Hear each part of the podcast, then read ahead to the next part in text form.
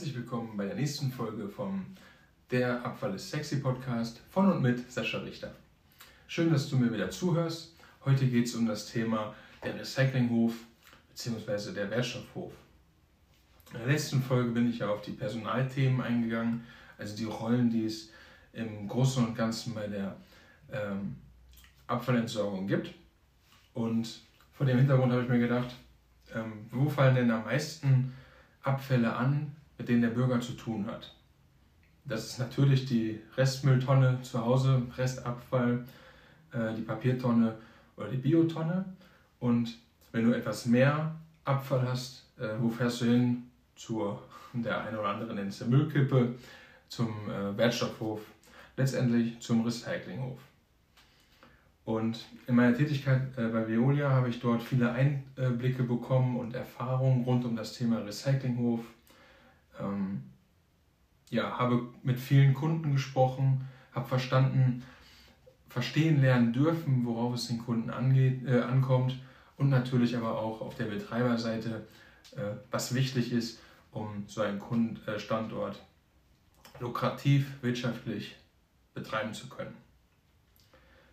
Die grundsätzliche Unterscheidung ist hier zwischen einem öffentlich-rechtlichen Entsorgungsträger, der also deine Stadt zum Beispiel ist, wo du deinen Abfall anliefern kannst, und ein privatwirtschaftliches Unternehmen, ein kommerziell tätiges Unternehmen. In meinem Fall damals war es dann die Veolia. Ähm, es kann aber auch ein kleiner Mittelständler sein oder der Containerdienst um die Ecke, der einen kleinen Wertstoffhof betreibt. Da sind die Möglichkeiten vielfältig. Welche Abfallarten äh, werden hier in der Regel gehandhabt, äh, gedreht? Das ist äh, natürlich Restabfall, das ist Sperrabfall, also Mengen, die ähm, sperrig sind, die du nicht einfach in die ähm, Restabfalltonne bekommst und äh, die vielleicht auch nicht unbedingt draußen abgeholt werden vor der Haustür. Bauschutt, wenn du dein, dein Hütchen draußen äh, zurückbaust, oder wenn du den Vorgarten umbaust und hast ein bisschen Erdreich, sowas alles kann dort abgegeben werden. Holz natürlich, deinen Jägerzaun zurückbaust, äh, wird das in der Regel der Fall sein, dass du den Anhänger besorgst und den dann zum Wirtschaftshof bringst. Beim Holz gibt es äh, natürlich drei äh, Klassen, die sind nicht gefährlich, A1 bis A3 Holz und dann einen gefährlichen Abfall, das ist dann A4 Holz. Da werde ich in den nächsten Folgen natürlich auch darauf eingehen, wie wird denn überhaupt der Abfall ähm, klassifiziert, deklariert und wie viele Abfälle gibt es. Vielleicht nimmst du dir einen Zettel und schreibst mal eine Zahl auf, was dein Gefühl ist, was, äh, wie viele Abfallarten es in Deutschland gibt. Ich bin gespannt. Gerne auch äh, als ähm, Beitrag bei LinkedIn oder Facebook oder so schicken, äh, wenn du mit mir in die Interaktion gehen möchtest ja, du kannst Grünschnitt, Farben, Lacke, Sonderabfälle, generell E-Schrott, sowas alles kannst du da abgeben, dein Kühlschrank. Ähm, zum E-Schrott gibt es noch ganz viele andere Dinge, die es zu berücksichtigen gilt. Aber grundsätzlich äh, ist der Recyclinghof in deinem Ort immer der richtige Anlaufort für solche Punkte rund um das Thema Entsorgung. Gerade als Bürger bist du ja nicht äh, unbedingt in der Verfassung und hast auch nicht den Fokus darauf, dich damit auseinanderzusetzen, was es bei der Abfallentsorgung alles zu beachten gibt. Deshalb macht es einfach Sinn, da mit Experten zu sprechen. Entweder deinen nächstgelegenen Entsorger anzurufen, gerne auch bei uns anrufen und dich einfach mal beraten lassen. Ähm, als Bürger bist du in der Regel beim nächstgelegenen Containerdienst ähm, an der richtigen Wahl. Was mir äh, in dem Zuge auffällt, äh, einfällt, äh, ist schon so ein kleiner Teaser für die Zukunft. Ich werde auf das Thema ähm, Social Media eingehen, äh, gerade in Bezug auf unsere Branche. Als ich bei Veolia war, habe ich viele Sachen ausprobiert. Unter anderem war ich bei Instagram und habe dort spannende Insights äh, gegeben, wie das so bei uns auf dem Hof dann abgelaufen ist, wenn ich mal draußen war. Ähm, und habe zum Beispiel ein Video davon gemacht, wenn Bauschutt abgekippt wird in Selfie-Modus und äh, dann hat es gestaubt und äh, habe dann äh, viele Feedbacks dazu bekommen, äh, dass es sehr witzig ist. Natürlich, weil ich das ein bisschen witzig gemacht habe, aber halt auch äh, spannend zu sehen, was denn überhaupt damit passiert und welche Haufen da äh, angesammelt werden, weil wir ja von den 200 Kilo Bauschuh, die du vielleicht zu Hause hast, oder mal 1000 Kilo wirtschaftliche Transporteinheiten zusammenstellen und das sind dann 25 Tonnen, 25.000 Kilo. Also das ist schon ein Haufen, äh, den es da äh, zu bewegen gilt und dann dementsprechend die Maschinen dabei. Das ist alles ähm, auf jeden Fall mal ein Blick wert. Ähm, was kann man mit Instagram, Facebook, LinkedIn erreichen? Natürlich, äh, einmal geht es da um Marketing und Vertrieb, äh, neue Kunden zu bekommen, aber halt auch ähm, Kunden und Abläufe auf dem Hof mal zu erklären, sodass äh, andere Menschen, die sich der Sache vielleicht ähm, öffnen wollen, angesprochen fühlen und mal sehen, ah, Abfall. Abfall ist ja gar nicht so uncool. Ja, es riecht, aber da sind ja voll viele Sachen, die sind voll spannend und ein geregelter Arbeitsablauf. Das heißt, du kannst ja auch durchaus Mitarbeiter darüber gewinnen, wenn die sehen, cool, da ist ein richtig dicker Bagger, den will ich mal gerne fahren. Ne? Wenn du jemanden hast, der gerne Bagger fahren möchte oder einen riesen Radlader bewegen muss oder möchte. Ähm, also von daher sind die Möglichkeiten, das Social Media ähm, Thema in unserer Branche einzubauen, riesig.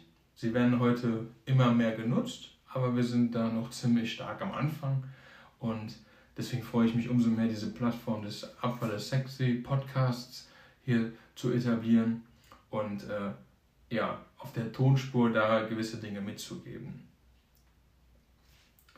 Also, was haben wir dann, ähm, oder was ist jetzt Ziel dieser Sache, dieser Übung heute? Ich würde ganz gerne einmal den Prozessablauf äh, beschreiben, wie so ein Kunde dann beim, beim Recyclinghof ankommt, wie der bestmögliche Weg ist ähm, für dich als derjenige, der vielleicht noch nie beim Recyclinghof war, ähm, um einfach mal dir zu zeigen, wie das so sein kann, sein sollte und vielleicht für dich, der schon mal beim Recyclinghof war, einfach mal zu, zu vergleichen, wie, wie sind denn äh, meine Erfahrungen mit dem, was der Sascha da jetzt gerade so erzählt.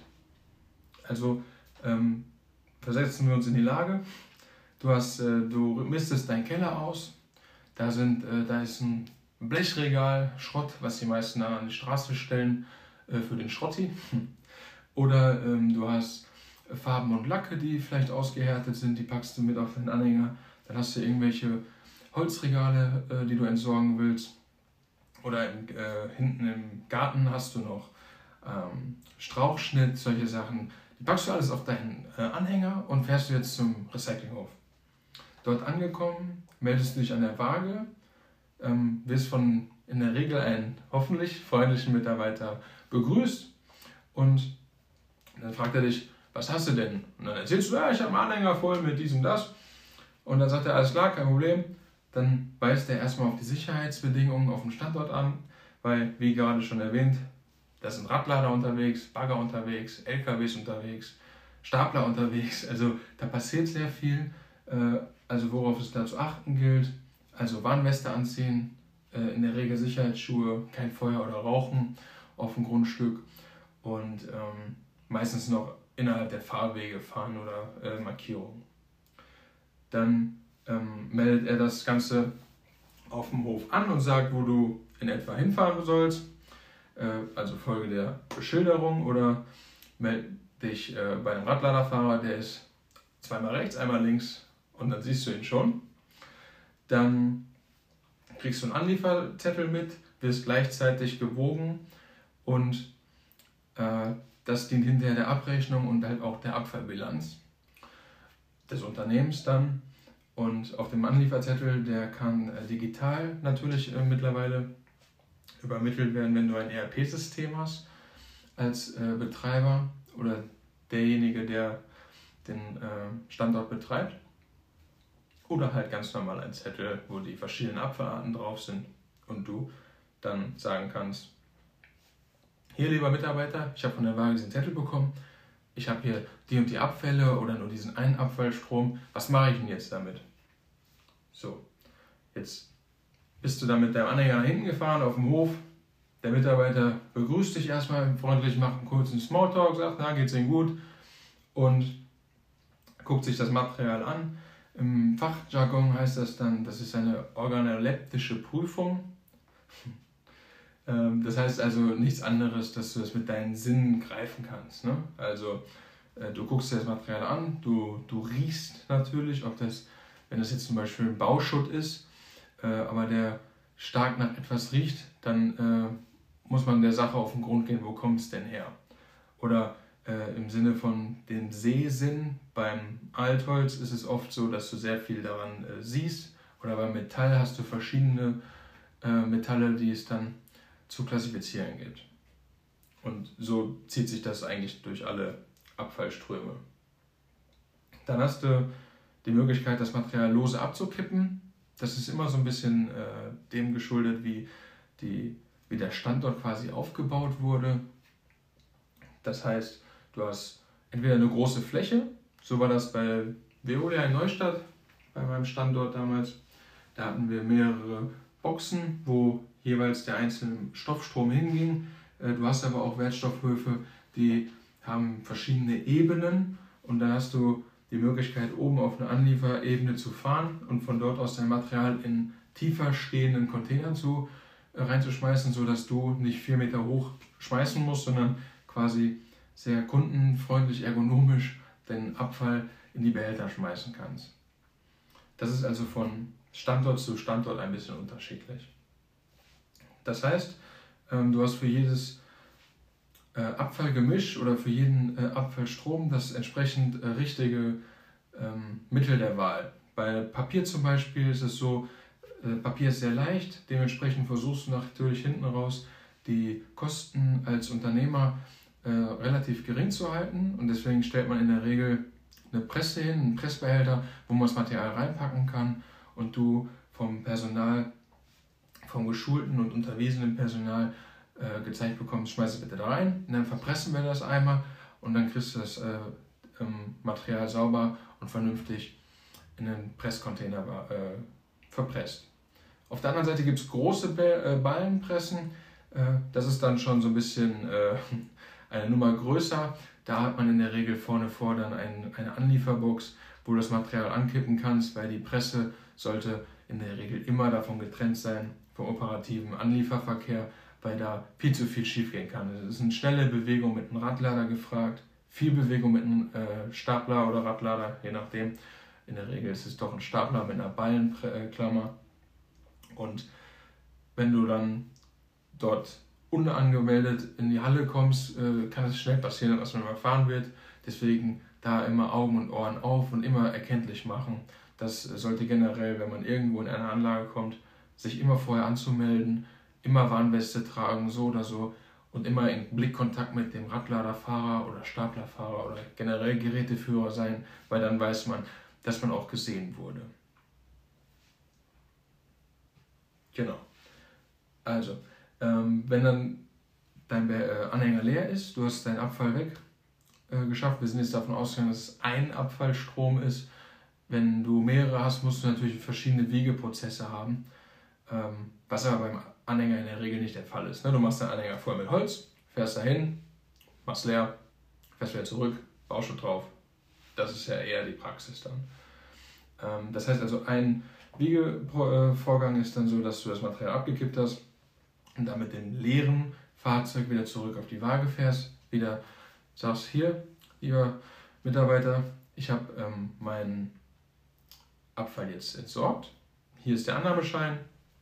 Dort hat in der Regel ist das so, der ähm, Hofmitarbeiter, ähm, der Annahmemeister, wie auch immer man das nennen mag, da gibt es verschiedene Begrifflichkeiten für unterschrieben, dass das äh, Material der, der Deklaration entsprach. Wenn nicht, gibt es halt eine Umdeklaration und meistens gibt es dann noch äh, Fotos, äh, die man dazu packen kann, gerade wenn es jetzt ein größerer Lieferant ist. Und dann kriegst du dein Wiegeschein und in der Regel die Rechnung bzw. bezahlst halt direkt vor Ort bar oder mit Karte.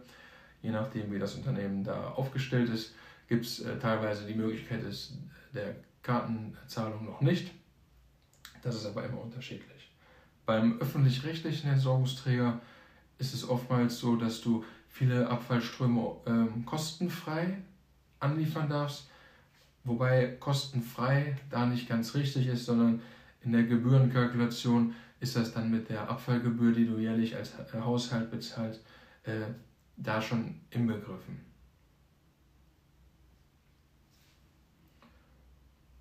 Genau. Also äh, das war im Prinzip jetzt einmal grob der Weg des Kunden auf dem Recyclinghof, worauf es zu achten gilt. Und ich hoffe, das war ein spannender Einblick für dich. Falls du noch nie auf dem Recyclinghof warst, dann ändere das mal. Und ähm, als Betreiber, ja, einfach mal zu, äh, du dir das angehört hast hier. Ähm, danke dafür. Bin gespannt, wie ihr das so macht. Freue mich darauf jeglichen äh, Kommentar und wünsche euch jetzt erstmal einen schönen Tag, wann auch immer du diese Podcast-Folge gehört hast und freue mich, wenn du mir das nächste Mal wieder dein Gehör schenkst. Vielen Dank, umweltfreundliche Grüße, Sascha Richter.